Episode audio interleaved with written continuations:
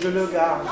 Une fois par mois, on fait ce qu'on appelle l'épicerie éphémère, qui est un petit peu la face visible du groupement d'achat, parce que voilà, le beau, le bon, euh, la qualité, c'est ce qui nous rassemble tous. Non, il n'y a pas de raison de se croire assigné à un silo de la précarité, et si le fait de se restaurer pouvait nous aider à nous redresser. Et ça, c'est une mécanique, moi, qui me passionne, parce que je m'aperçois que là, se restaurer, ben, reprend du sens. Le goût du monde. Clémence de Navy.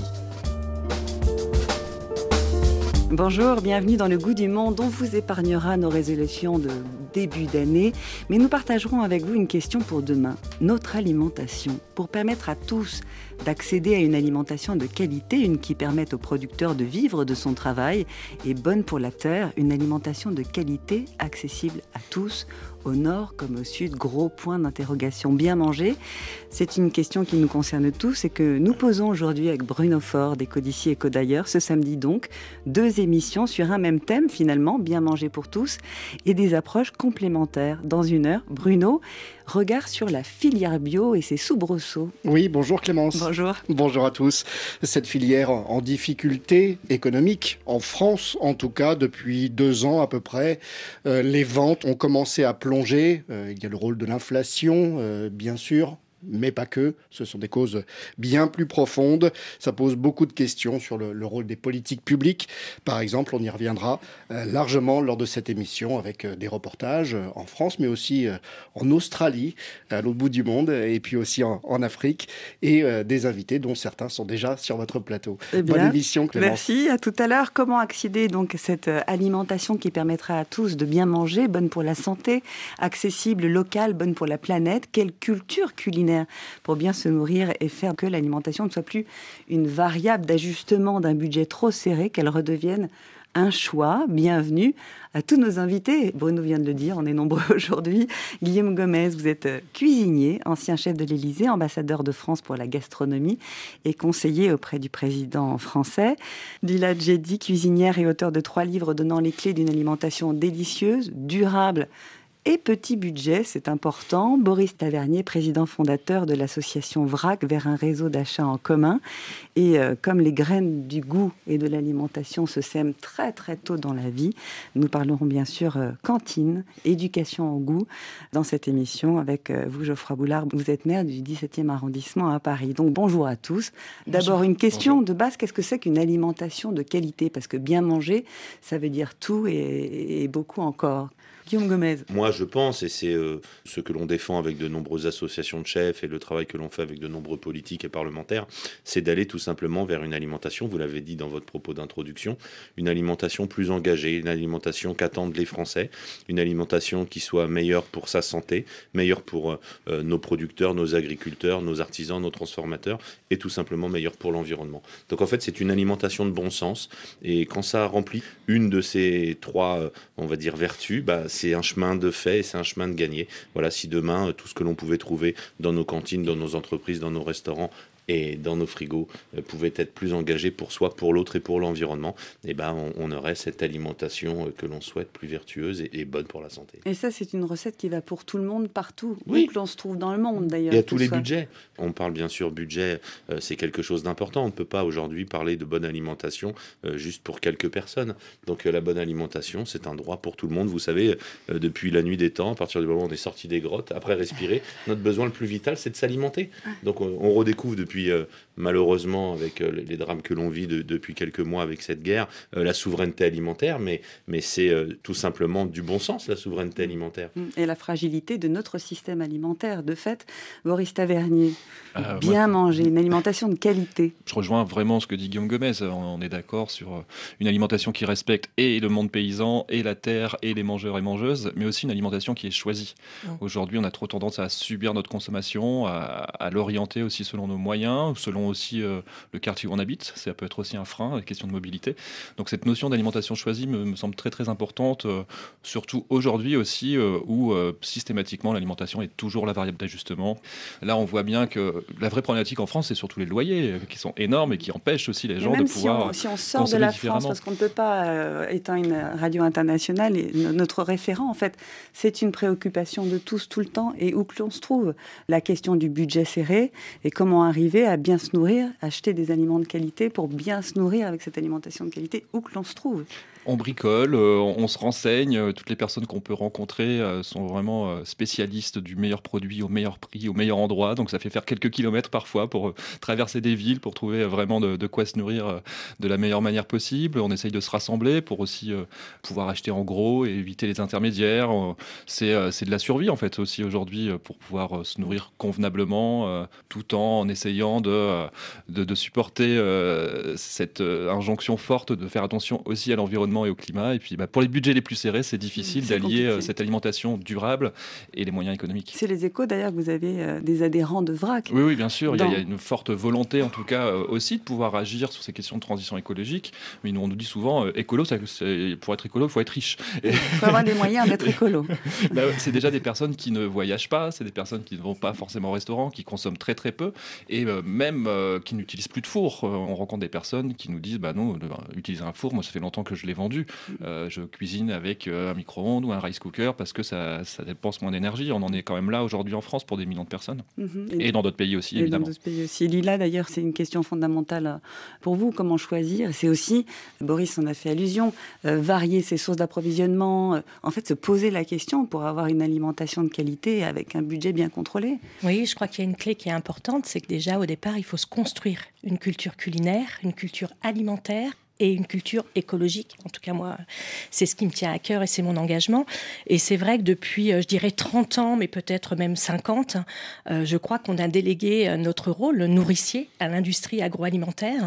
Et moi, je le vois dans mes ateliers, c'est une catastrophe parce que j'ai beaucoup de personnes qui n'ont jamais cuisiné ou dont les parents n'ont jamais cuisiné, qui n'ont aucune culture, qui n'ont pas conscience que les légumineuses, c'est important, les céréales, hein, qu'on doit être sur une alimentation brute et en diversifiant les sources alimentaire, mais aussi ses sources d'achat. Si on a envie, en tout cas, de maîtriser son budget, euh, il faut ruser. Et c'est ce à quoi, bien sûr, on fait attention quand on est maire d'un arrondissement avec des cantines. Et donc, on va faire attention à ce que cette alimentation soit variée et nourricière. Vraiment. Tout à fait. Euh, en tant que maire euh, du 17e, moi, je préside la Caisse des écoles qui fournit plus de 11 000 repas par jour. Donc, j'ai une responsabilité sur l'alimentation durable des écoliers, des enfants. Et donc, pour nous, c'est très important qu'on développe le mieux manger. C'est exactement euh, ce qui a été dit précédemment. Il faut éduquer au goût, éduquer aux bons produits, éduquer aussi sur euh, l'origine des produits. Mm. Euh, et ça, c'est très important, on le fait. On a été un des premiers services de restauration scolaire municipale à servir un repas bio en 2000, mm. alors que rien nous y obligeait à l'époque. En sachant que certains des enfants, ce sera leur principal repas parfois aussi leur seul repas, faut pas l'oublier. Tout à fait. On va aller voyager un petit peu, et eh bien on va aller au Tchad, où cette question-là Qu'est-ce que ça veut dire que bien manger?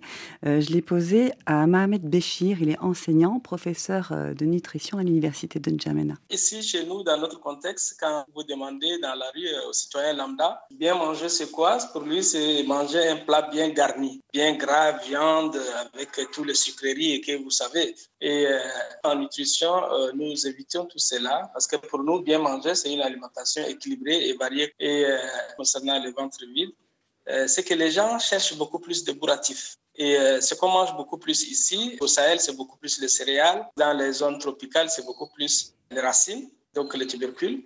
Mais dans tous les cas, tout le monde est d'accord pour que les aliments soient diversifiés et variés. Mais l'essentiel, c'est qu'il faut avoir une bonne portion des aliments de groupe énergétique, plus de 55%. Il faut avoir aussi des éléments de groupe euh, constructeurs, ce sont les protéines et il faut les aliments protecteurs. Ça, c'est les fruits et les légumes. Euh, là aussi, beaucoup de gens confondent parce que les fruits, euh, c'est un aliment de luxe. Les gens pensent que ce n'est pas tout le monde qui a accès, mais en réalité, les fruits et légumes, c'est tout le monde qui peut avoir accès. Parce que le concombre, utilisé comme légume, c'est un fruit aussi. La tomate aussi. Et en Afrique, nous mangeons beaucoup des sauces feuilles, des légumes feuilles, qui sont très riches en micronutriments et en vitamines aussi. Donc, euh, on peut être pauvre et avoir une alimentation équilibrée. Et surtout, il ne faut pas oublier les fruits sauvages, parce que euh, selon les saisons, dans tous les pays, on peut avoir des fruits sauvages, des cueillettes, et euh, ils sont très très riches en vitamines et en, minéraux. Donc, on peut être pauvre et avoir une assiette bien équilibrée et manger bien. Et ce qu'il faut déconseiller aux gens, c'est les aliments trop gras, trop sucrés, trop salés. Parce que avant, on pensait que les maladies cardiovasculaires, ce sont des maladies euh, qui viennent de pays riches. Mais de plus en plus, dans nos pays en voie de développement, on constate que les canettes avec les sucreries sont distribuées partout et également euh, une ville comme Djamena. Les gens à 10 heures, ils vont manger euh, la viande grillée. Et souvent, ici au Tchad, la particularité, c'est qu'on a la viande du dromadaire avec le boss qui est très, très gras. Et ils boivent beaucoup de thé, du café, donc euh, ils prennent beaucoup de sucre et les sodas. Et on déconseille. L'eau, c'est mieux que de prendre les sodas parce que le sucre, Aujourd'hui, tout le monde est diabétique. Hein. C'est un fléau maintenant. Le diabète trop sucré, trop gras, c'est étonnant quand on entend Mohamed Béchir. On a l'impression que ça pourrait s'appliquer ici aussi comme discours. Moi, ça me rappelle une anecdote euh, dans une classe où je rencontrais les, élèves et on m'interroge sur euh, les repas. Et donc, c'était en CM2, une jeune fille au fond de la, salle de classe qui me dit Mais monsieur le maire, nous, on veut manger du gras. Et c'était très révélateur. Sauf qu'il y a des règles dans la restauration collective qu'on doit appliquer, qui sont très très suivies. Euh, on a une nutritionniste, on doit, les grammages sont extrêmement contraints. Et c'était très révélateur aussi de ce qui se passait à la maison. Et nous, notre enjeu, c'est aussi d'apporter ce mieux manger à l'école. Guillaume Gomez en, parle souvent.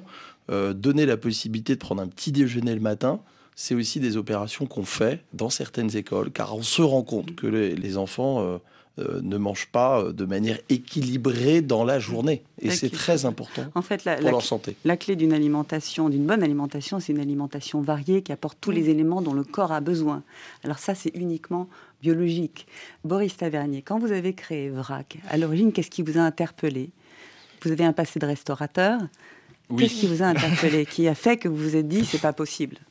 Ben, C'est vraiment dans le restaurant que j'avais monté au début des années 2000. On avait déjà fait ce choix de remplacer tous les, produits classiques d'un bar-restaurant par des produits bio locaux, euh, ce qui à l'époque était difficile, ça n'existait pas. Donc il y avait très peu de, référencement et on avait vraiment cette volonté de soutenir le monde paysan. C'est vraiment cette agriculture paysanne. À l'époque, José Bové venait de, démonter un McDo. On était dans ce milieu altermondialiste, euh, les cheveux longs, le bonnet péruvien sur la tête. autour du soutien à une alimentation de qualité c'était vraiment, on voyait des paysans qui produisaient bien des bons produits et qui souffraient déjà, déjà depuis bien longtemps. Et en face de ça, on voyait des consommateurs qui n'avaient que très peu de choix. Quand on allait dans un bar, c'était les mêmes brasseries, les mêmes produits, euh, qui venaient du même endroit, qui avaient le même goût. Et nous, on a vraiment cette volonté de démocratiser les bons produits en soutenant le, monde paysan. Euh, c'est quelque chose que j'ai fait pendant une dizaine d'années avec quand même en me rendant compte que les personnes qu'on a pu rencontrer, en tout cas les, les, gens qui venaient boire ou manger chez nous, étaient sensibilisés, étaient militants, engagés. Et moi, l'objectif, c'était OK, mais mm. comment on fait pour toucher un public qui n'a absolument pas accès à ce genre de produits mm. et qui ont aussi envie de soutenir le monde paysan Et c'est pour ça que j'ai un peu transposé cette idée d'accès à l'alimentation dans les banlieues, dans les quartiers populaires, pour vraiment euh, aller dans des endroits où les gens sont, sont victimes euh, de, de, cette triple peine, pas d'accès, pas de moyens et euh, des, des problèmes de santé très forts. Hmm. De fait, en fait, c'est en cascade. Ah, mais tout est lié. Euh, ce sont les mêmes précaires qui n'arrivent pas à se nourrir, qui n'arrivent pas à se loger et qui souffrent de, maladies. Euh, donc il y a aussi un, vrai enjeu politique à pouvoir travailler là-dessus. On parlait des, sodas. Au Québec, à Montréal, euh, ils ont, fait le choix de taxer à 20% les boissons gazeuses. 20%. En France, on est à quelques centimes par hectolitre. Donc pour pouvoir financer les cantines scolaires qui n'ont pas au Canada.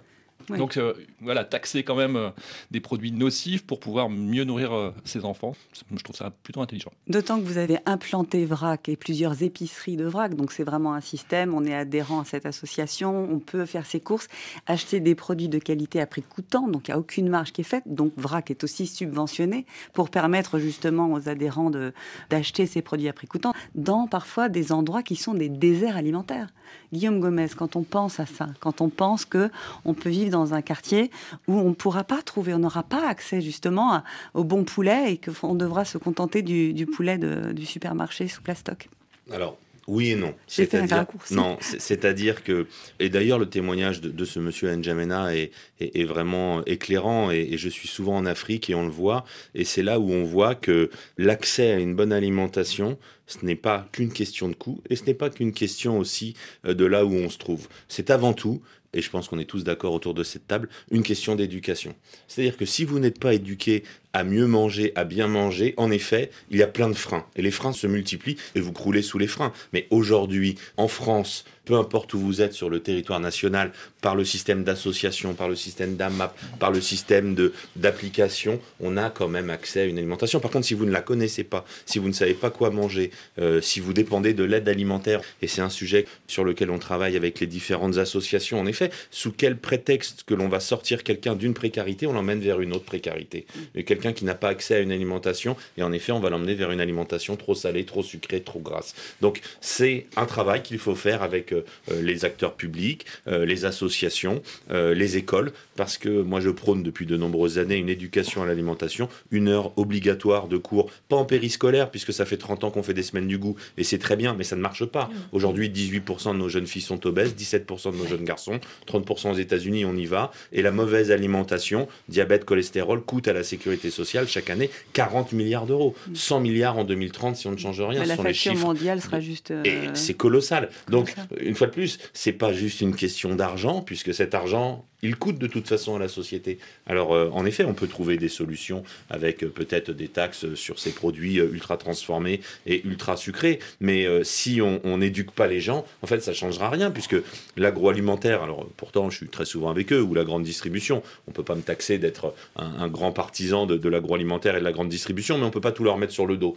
puisqu'il suffirait que les gens n'achètent pas pour pas qu'ils en fassent, puisque c'est ce que j'ai dit à l'agroalimentaire, leur rôle, c'est pas de faire des produits de mauvaise qualité, leur seul, leur seul intérêt, c'est faire de l'argent. Donc à partir du moment où les gens demandent, et on l'a vu avec les charcuteries avec 100 euh, nitrites ou moins de nitrites, et ben maintenant il y en a plein les rayons. Alors que pendant 40 ans c'était impossible, aujourd'hui il y en a. Donc c'est bien que l'agroalimentaire euh, français en tout cas, parce que bon il y a l'agroalimentaire français, il y a le reste du monde, en tout cas nos professionnels de l'agroalimentaire en France sont prêts à changer les choses. Les acteurs de la restauration collective en France sont prêts à changer les choses et travaillent dessus. Je pense que c'est aujourd'hui la, la bonne temporalité pour aller vers une alimentation plus engagée. Et peut-être en effet qu'il a fallu passer par des scandales dans l'agroalimentaire, comme des lasagnes au poney et autres, pour que les gens se rendent compte de mais qu'est-ce que l'on mange Et, aujourd'hui, les gens ont envie de se réapproprier leur alimentation parce que, en effet, ça dépend de leur santé. Oui, la question, c'est ont-ils les moyens de se réapproprier leur bah, alimentation? il, faut, pour ça les aider, bien sûr. Mais c'est avant tout une question d'éducation. Si on ne les éduque pas, ils ne savent pas en fait qu'ils s'alimentent mal. Moi, je ne suis pas tout à fait d'accord avec le fait qu'il suffit de ne pas acheter parce que je pense que vraiment, on a euh, expliqué aux gens que c'était beaucoup plus facile d'acheter des produits transformés,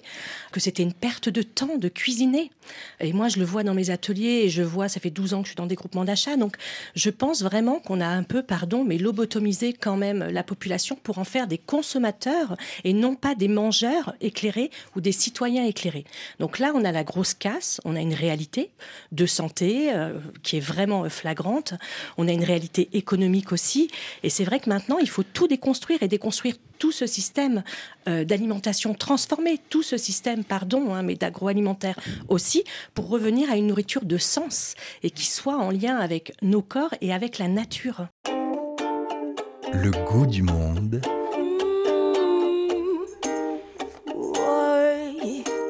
Clémence de Navy. Oh. Mm.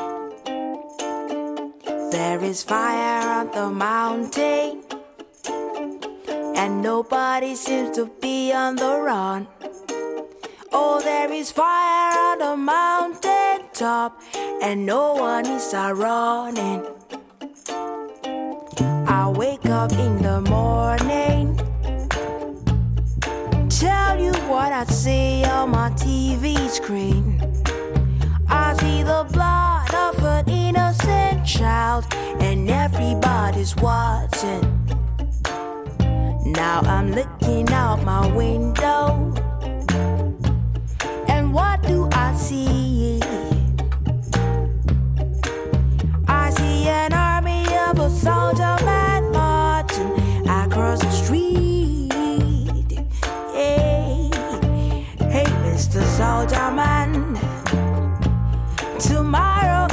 good.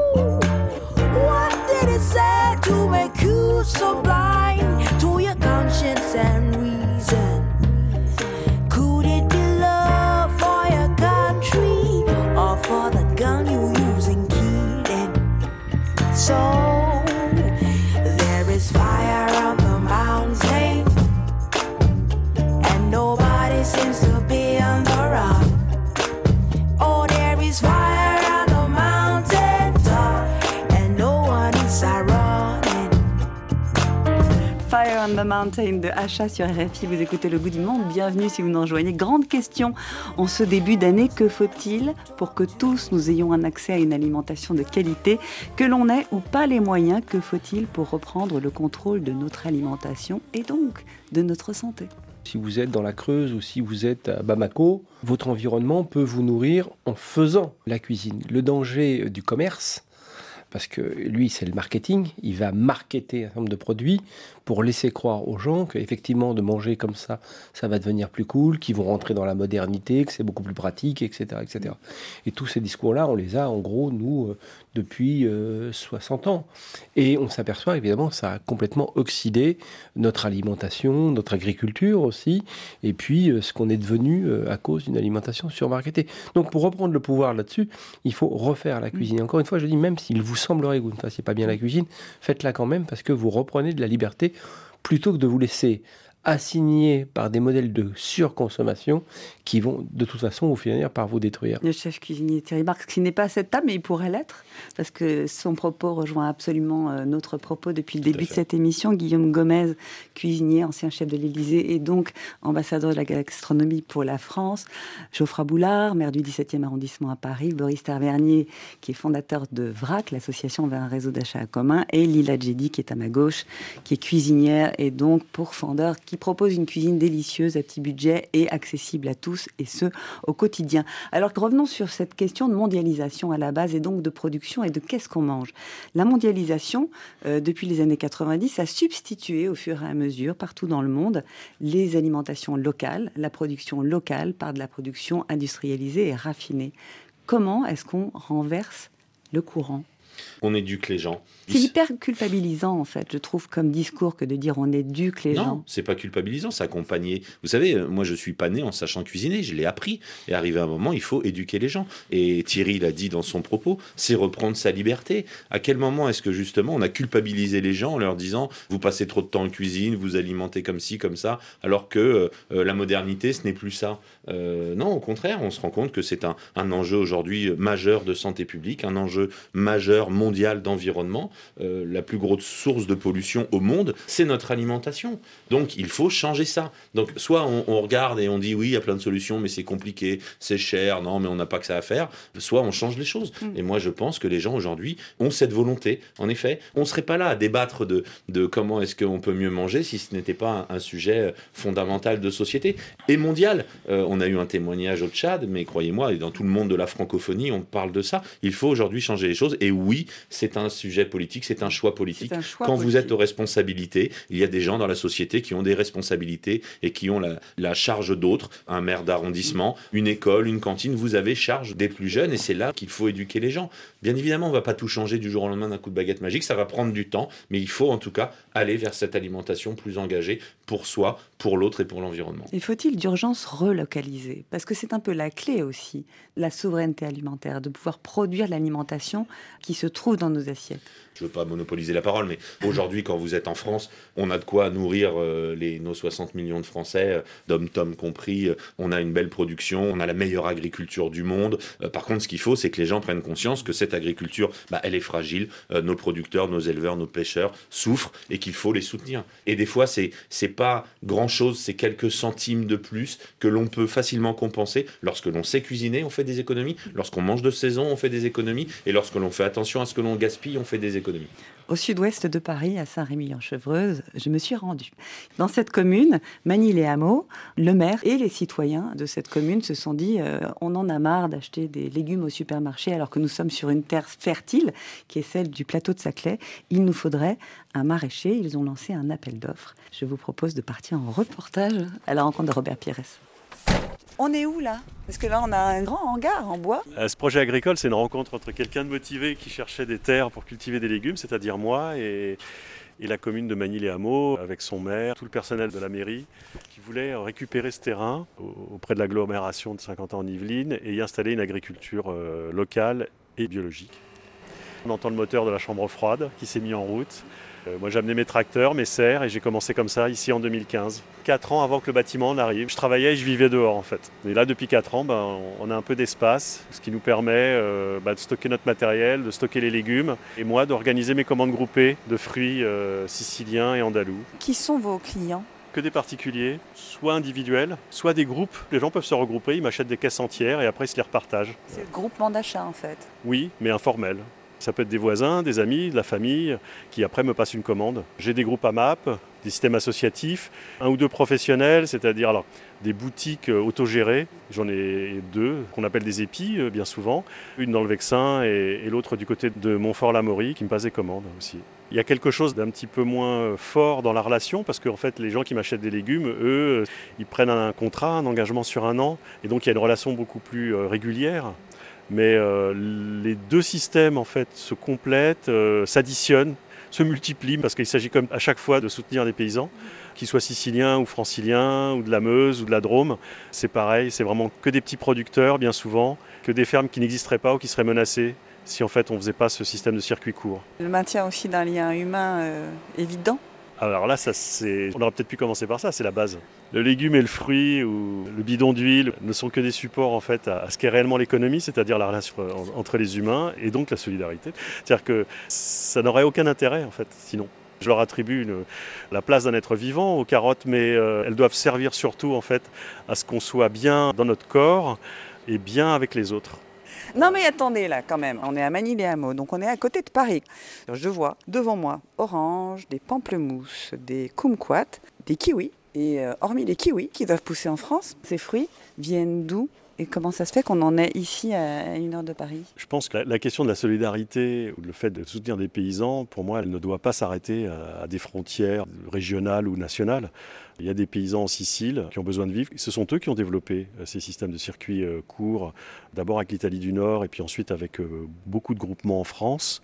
Et ce travail-là a créé une relation particulière avec eux. Donc moi, c'est à eux que j'achète les oranges. Je ne les achète pas à Rungis. Ça, ce ne serait pas possible pour ma part. Je ne les achète pas ailleurs parce que c'est eux que je connais et que c'est très important pour moi. Alors évidemment, ça a un coût écologique en CO2, en transport, mais ça ne doit pas nous faire oublier qu'il y a des paysans là-bas qui ont besoin de nous parce qu'en fait, ces oranges-là, bah, on n'en a pas chez nous. Je ne voudrais pas que ce marché-là soit pris par des oranges industrielles qui viendraient de plus loin encore. Ce sont des oranges que vous achetez à des paysans, à des producteurs. On achète en gros et tout le monde peut en profiter, y compris euh, ceux qui n'auraient pas forcément les moyens. Je pense que ça a une incidence sur le prix auquel on peut le proposer. L'orange doit rentrer dans une logique économique entre des producteurs qui doivent vivre de ce métier-là et des gens qui achètent et que ça soit abordable. ça se traduit notamment par le fait que moi je négocie pas un prix et que j'achète une caisse ou 50 caisses, je ne négocie pas, je ne, cherche pas à avoir des tarifs dégressifs. L'objectif vraiment, c'est qu'on puisse offrir ça de manière abordable. Et évidemment, la vraie question qui est pour moi n'est pas réglée du tout, c'est en effet de savoir comment rendre tout ça abordable pour des gens qui ont beaucoup moins de moyens que d'autres. Euh, moi, je ne sais pas régler cette question-là parce qu'il y a aussi une question culturelle derrière. Le circuit court n'est pas finement développé, ou beaucoup moins développé vers certaines populations populaires, et c'est ça euh, pour lequel il faut se battre. Je ne suis pas tout seul sur cette ferme et cette exploitation. Je cultive environ 2 euh, hectares. on est devant nos choux. Ah, choux de Galice, choux de Bruxelles, choux de Milan et les choux cales, là, noirs de Toscane et, frisés. Les gens euh, ne connaissent pas bien, il hein. faut que je leur explique comment manger ça en fait, sinon ils ne savent pas bien. Donc le chou de Bruxelles. Moi je me souviens que la première fois que j'ai cueilli des choux de Bruxelles, j'étais encore bénévole sur la, première ferme où je me testais. Je crois que j'en ai mangé un pied à moi tout seul en, les ramassant parce que je ne pouvais pas m'empêcher. Il y, avait, il y avait un truc là, j'ai tout mangé, cru. Beaucoup de choses dans ce reportage. Réaction Oui, il y a beaucoup de choses. Et, ce que j'ai aimé, effectivement, le tout local peut être un piège euh, à la fois au niveau, euh, on parlait d'émissions de gaz à effet de serre, aujourd'hui c'est vraiment la production qui pose problème beaucoup plus que le transport. Donc euh, une tomate qui pousse dans une serre chauffée en Bretagne, elle a plus d'empreinte carbone qu'une tomate bio qui vient d'Italie. Donc ça, il faut quand même vraiment être clair là-dessus. Et on a tendance à, rentrer dans ce piège, il faut du local, il faut du local, il faut du local. Je pense qu'il faut pouvoir continuer de soutenir des producteurs et puis acheter des produits qui ne poussent pas en France et vraiment faire attention à, cette notion-là. Euh, moi, je préfère une agriculture biologique, euh, au moins. Les deux seraient l'idéal. Et là, il parlait de Gallinea felici. Effectivement, on a des agrumes chez Vrac, euh, on, a des tonnes et des tonnes d'oranges, de pamplemousse à des prix très accessibles. Et on sait, on a rencontré ces paysans. Et c'est là où c'est vraiment très intéressant. Il a dit tout à l'heure, je les connais. Et c'est ça qui change tout. Aujourd'hui, en fait, au-delà de tous les labels qui existent, euh, que ce soit le bio, le HVE, le. Et Dieu sait si on y perd son latin et on sait plus comment Il y, en a des tonnes. En fait, les, mangeurs ont besoin de retrouver la confiance en qui les nourrit. C'est quelque chose d'hyper important. Je sais que Guillaume a mis en place des visites à la ferme. Il y a euh, le réseau Civam qui fait de ferme en ferme aussi depuis plusieurs années. On a besoin de rencontrer les paysans qui nous nourrissent. Quand vous êtes sur le marché, vous connaissez votre maraîcher, vous avez confiance en lui, vous lui posez des questions sur sa manière de produire, vous pouvez aller les visiter, vous avez confiance, vous achetez dans un supermarché, on ne sait pas d'où ça vient, ce qui est en face de nous. Quand on était plus jeune, même les supermarchés avaient quand même des produits locaux. C'était des bêtes d'élevage du village d'à côté, c'était des maraîchers du territoire. Aujourd'hui, il y a quand même des énormes centrales d'achat où ce que vous achetez euh, vient de l'autre bout de la France, alors que ça pousse aussi à côté de chez vous. Il y a des allers-retours qui se font qui sont délirants. Donc euh, voilà, c'était hyper intéressant tout ce qu'il a raconté. La notion de circuit court est importante et c'est pas juste une question de distance. Est-ce que c'est pas ça aussi euh, bien manger C'est rétablir ce lien, enfin, ne serait-ce que dans l'approvisionnement Bien manger, c'est oui, de reconstruire notre système alimentaire, c'est que chacun soit au cœur de ce système, le mangeur, le paysan euh, le distributeur aussi. En tout cas, quand euh, Robert Pires s'est installé, les habitants de Manille-les-Hameaux sont venus le voir l'ont aidé à monter ce hangar et vraiment l'ont accueilli comme quelqu'un qu'ils attendaient depuis longtemps. On était ensemble, Lila Djedi, euh, chez Robert Pires.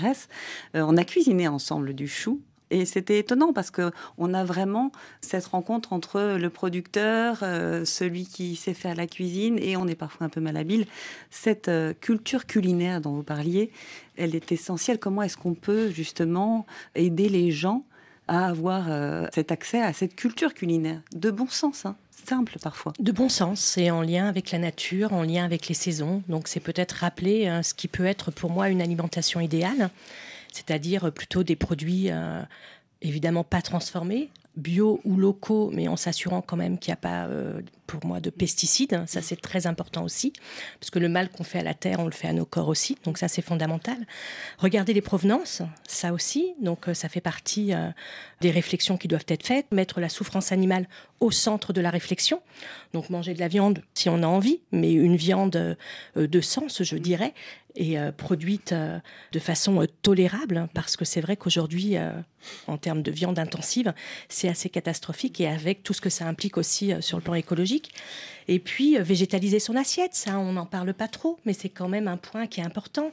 les légumineuses, c'est fondamental. Très peu de personnes aujourd'hui mangent des légumineuses, alors que c'est riche quand même de nutriments, de vitamines. Alors donc, légumineuses, on est d'accord, on est dans les lentilles, on est dans les pois chiches. On fait quelque chose de sain, parce qu'on a parfois aussi l'impression que c'est difficile de quand on est devant son placard, on se dit qu'est-ce que je peux faire à manger euh. Moi, je crois que c'est extrêmement simple et ça s'est vraiment complexifié. Et je le vois dans mes ateliers, c'est revenir à des choses essentielles. On a des produits bruts et on va faire des assaisonnements. Et on va s'amuser vraiment sur les sauces, les condiments, les assaisonnements qui vont amener le petit tips, le petit truc qui fait la différence, le contentement. Et puis après, euh, c'est vrai que pendant les ateliers, c'est aussi un moment où euh, on peut discuter euh, bah, du producteur, de quoi il vit concrètement. Donc moi, quand j'achète dans un groupement d'achat, chez Robert par exemple, ça fait une dizaine d'années que je suis à 70% que sur des groupements d'achat dans mon alimentation je sais que je vais faire vivre des producteurs derrière et que c'est concret. Et je sais que le producteur chez qui j'achète depuis 10, 12 ans maintenant, grâce à nous, il a un salaire honorable et respectable en lien avec son travail. Et ça, c'est fondamental. Donc, il faut réexpliquer. Et puis aussi, toutes ces sources d'achat, il faut diversifier. Mm. On ne pousse pas un caddie dans un supermarché. Ça n'est pas possible. On réfléchit, on est conscient quand on achète, on n'est pas un consommateur. Et ça paye au final, en fait, prendre ce temps Essayez, en tout cas, de prendre ce temps de regarder ce qui est proposé et de, de jouer la concurrence, en fait, entre les différentes enseignes presque. Gomez. Non, bien évidemment. Puis vous l'avez dit, derrière un produit, il y a une femme et un homme, et c'est exactement la même chose quand vous allez euh, acheter votre baguette ou votre pain chez votre boulanger. Derrière, il y a un artisan. Quand vous faites le choix de faire les courses au marché ou, chez un boucher, chez un primeur, en fait, les gens se rendent compte qu'à partir du moment où on met en place des choses assez simples, de faire ses achats en fonction de la saison, où l'on réfléchit avant à ses menus, où l'on va cuisiner, mais ça coûte pas plus cher, voire même on gagne de l'argent. J'en parlais avec des étudiants qui vivent une grande précarité euh, alimentaire et, où ils n'ont pas les moyens de s'alimenter. Et c'est venu d'eux pendant la conversation, celles et ceux, les très peu d'ailleurs, qui font les achats, qui font la cuisine, se rendent compte qu'ils dépensent mais deux, trois fois moins d'argent que leurs copains. Donc oui, cuisiner, ça peut paraître compliqué, mais Thierry l'a dit. Croyez-moi, c'est plus facile que de faire du vélo. Et quand les gens me disent j'ai pas le temps, moi je suis toujours admiratif de ceux qui ont le temps de suivre toutes les séries, euh, de tout ça, et qui prennent pas le temps de s'alimenter et de faire trois heures dans la semaine la cuisine. Pendant une journée de congé, vous faites le marché, vous faites la cuisine, vous préparez des plats. Croyez-moi, c'est pas euh, compliqué. Une pomme de terre, euh, quelques légumineuses, mais la cuisine, c'est. Ça peut être très rapide, ça peut être long, ça peut se préparer, ça se prévoit. vous parlez de faire des lentilles, vous parlez de faire des plats comme ça. Croyez-moi, vous faites un pot-au-feu avec un petit peu de viande parce qu'il en faut, de belle qualité bien évidemment. ça, ça va vous coûter beaucoup moins cher mm. que d'acheter une pizza surgelée. Mm. Question de choix au final, encore une fois. C'est question de choix. Et quand je dis un choix politique, vous savez, le choix politique, il, n'est pas dévoué qu'aux hommes politiques et aux femmes politiques. C'est vous, quand vous êtes chef de famille, il y a un mot que j'aime bien, c'est consommateur. Euh, justement, voilà, vous n'êtes plus juste un simple consommateur. Mm. Vous ne devez pas subir, vous devez vivre euh, votre alimentation et la faire vivre. Même si la marge de choix est c'est parfois. c'est pas un choix pour ah, tous. c'est vrai que ça peut être un choix pour les personnes qui n'ont pas de soucis financiers. C'est beaucoup plus complexe quand euh, c'est la disette. Cela dit, euh, Lila Djedi, vous avez écrit des livres sur le sujet. VRAC aussi est, impliqué et a bien vu dans les cités, dans les endroits où il n'y a pas, où ce sont un peu des déserts alimentaires, que les enfants sont éduqués, ils vont apporter des épices, ils vont apporter, ils, vont, voir leur mère. Et on va avoir quand Moi, je connais des mères de famille qui, qui, ont beaucoup moins de moyens que beaucoup d'autres et qui arrivent à bien s'alimenter. J'ai deux écoles à Madagascar. Croyez-moi, c'est des pays les plus pauvres du monde. J'ai une école au Sénégal. Il y a des villages où on mange bien mieux euh, que. Euh, donc c'est pas juste. Une, je suis pas d'accord qu'on mette toujours. C'est ce qu'on a fait croire depuis 60 ans aux gens que le low cost dans l'alimentation c'était la, solution. Et ce n'est pas la solution. Ça coûte très cher. C'est une question de choix. Ce n'est pas juste une question d'argent. Le goût du monde. Clémence de Navy. Mm-hmm.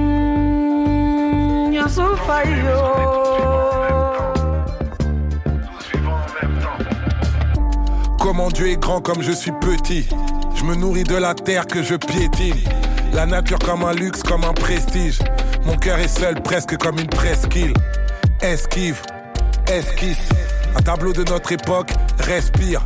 Oumou m'a dit un autre monde est possible. Je lui ai répondu notre monde est possible. Parce qu'on est lié, lié. Parce qu'on est plié, plié. Relevez-vous, vous, n'êtes pas seul, on est des milliers, milliers.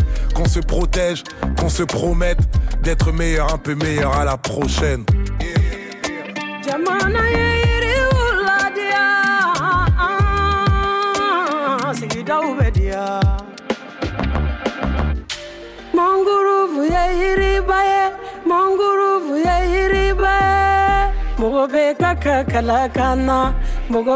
Je voulais écrire One Love sur les grands titres. One love, one love sur les grands titres. Je me sens comme une tortue dans un grand prix. Dur de devenir un adulte avant de grandir. Avant de grandir, je rêve que ma vie est belle.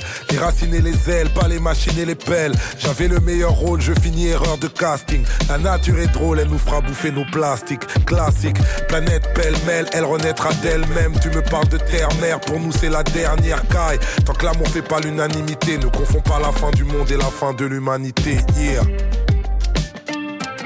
Yeah. Je voulais écrire.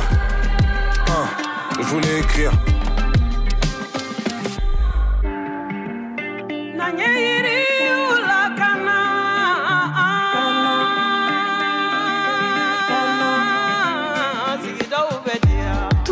De Youssoufa et Oumou Sangaré. Vous êtes sur RFI, vous nous rejoignez, bienvenue.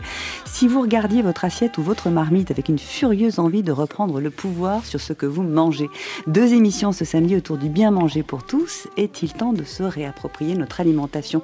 Alors juste avant le disque, on parlait du coût de la cuisine, qu'en définitive, cuisine ne coûte pas forcément plus cher. Si on prend un choix entre une chips et une pomme de terre, qui coûte sensiblement la même chose, mais la pomme de terre va nourrir plus ce choix-là, il est fondamental? Nous, par exemple, dans le 17e, on a réouvert euh, des légumeries dans nos six cuisines centrales. On a fait le choix de cuisiner au plus près avec des cuisiniers et on, sert des repas chauds, faits maison. Et ça, on le développe. On a un gros sujet sur l'approvisionnement d'abord. Parce que le sujet, c'est de sécuriser nos filières Et c'est pas simple. Sécuriser le prix de nos producteurs. Et quand on travaille en circuit court, c'est pour nous une gageure.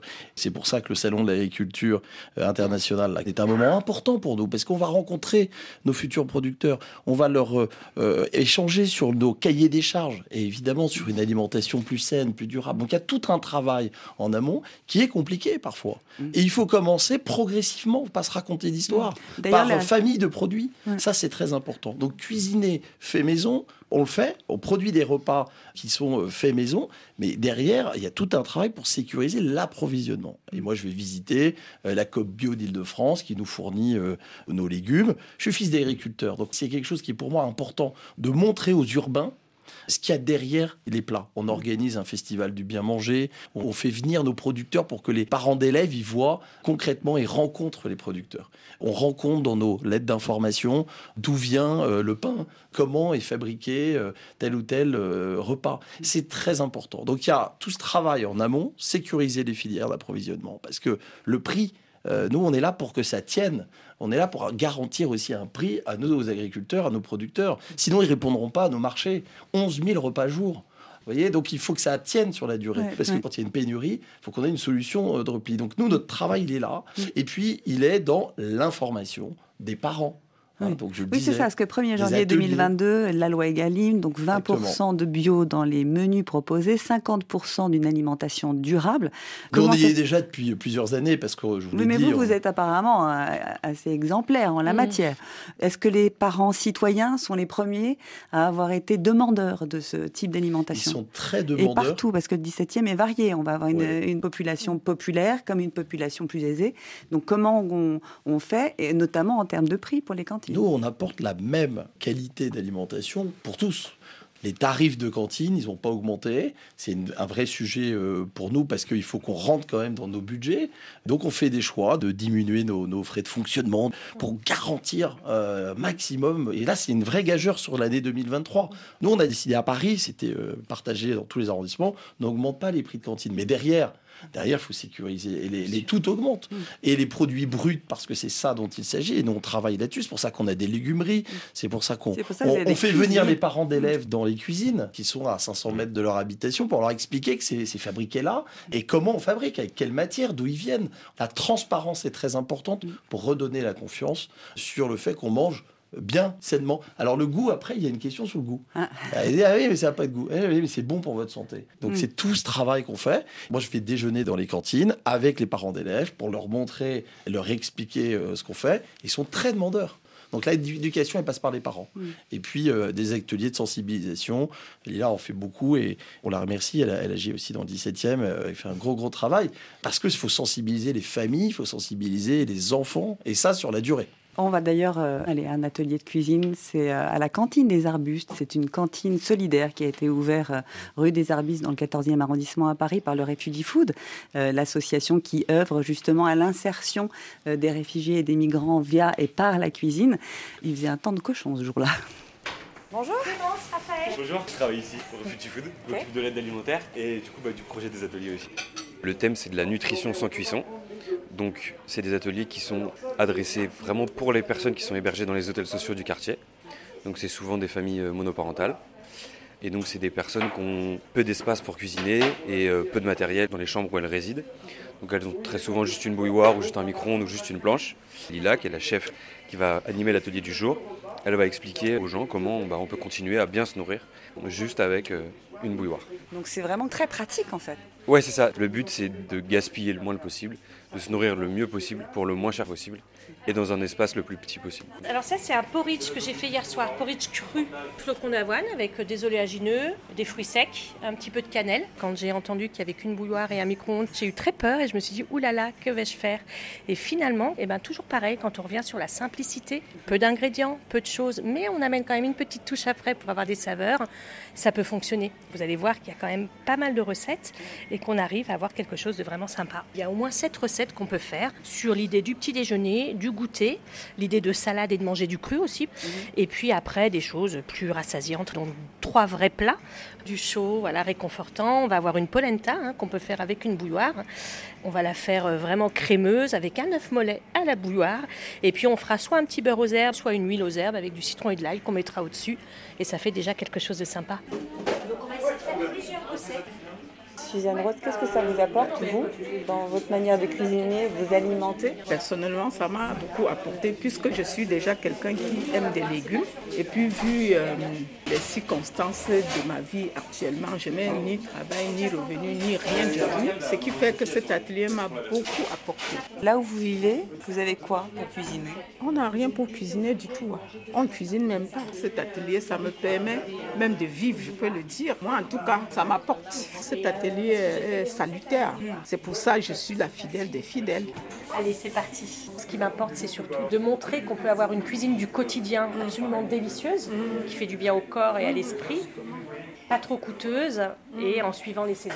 Donc, on va faire euh, des flocons d'avoine donc pour le petit déjeuner. On fait tremper. On a un petit fruit sec, le raisin sec.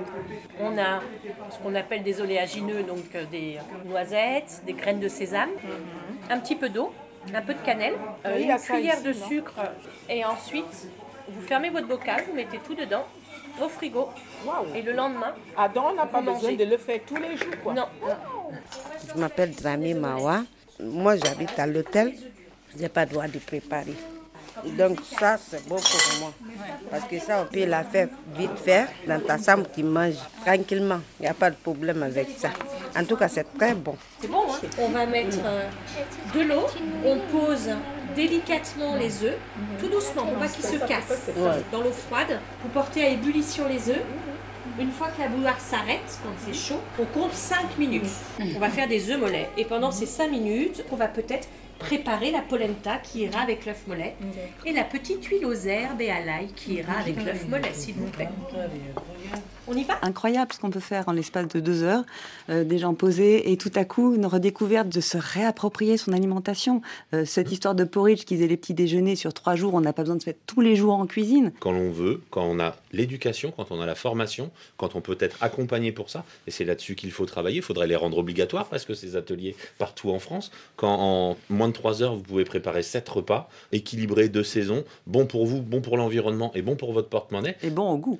C'est pour ça qu'on peut changer les choses. Les gens ont la volonté que ça change aujourd'hui. Et le but n'est pas de stigmatiser tel système de production, tel système de distribution, tel système de consommation. Le but, il est de se dire, il faut qu'on change tous, quand l'on peut, chacun petit à petit. Les politiques ont fait le choix, certains en tout cas, et l'ont démontré, comme Geoffroy Boulard, Et que vous c'est notez qu'il y a possible. vraiment un courant. Oui, oui, enfin, oui, c'est- le moment. Les acteurs de la restauration collective, c'est près de 11 Je millions de préviens, repas par on jour. note, hein. Oui, non, On mais note la euh, date, aujourd'hui, 21 ils sont, janvier, ils c'est sont le moment. demandeurs. Aujourd'hui, les gens sont demandeurs. Les politiques sont demandeurs. Les acteurs de la restauration collective, euh, les principaux dans le monde, sont français en plus, veulent changer les choses. Le système agricole est aussi en train d'évoluer, est en train de changer.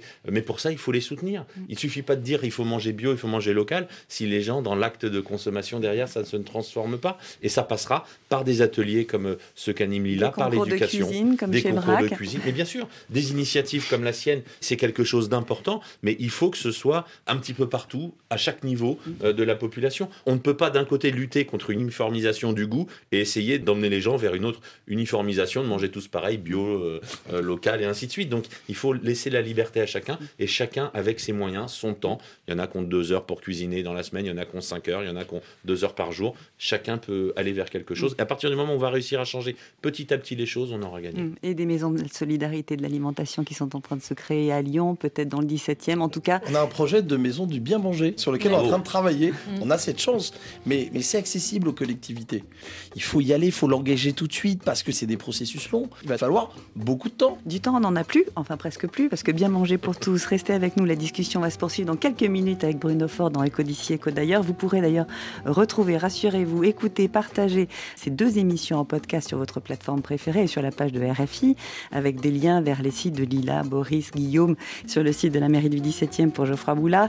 Merci de votre fidélité. Maintenant, eh bien, alors le bio, entre offres qui débordent, confusion dans les labels et consommateurs girouettes, c'est maintenant.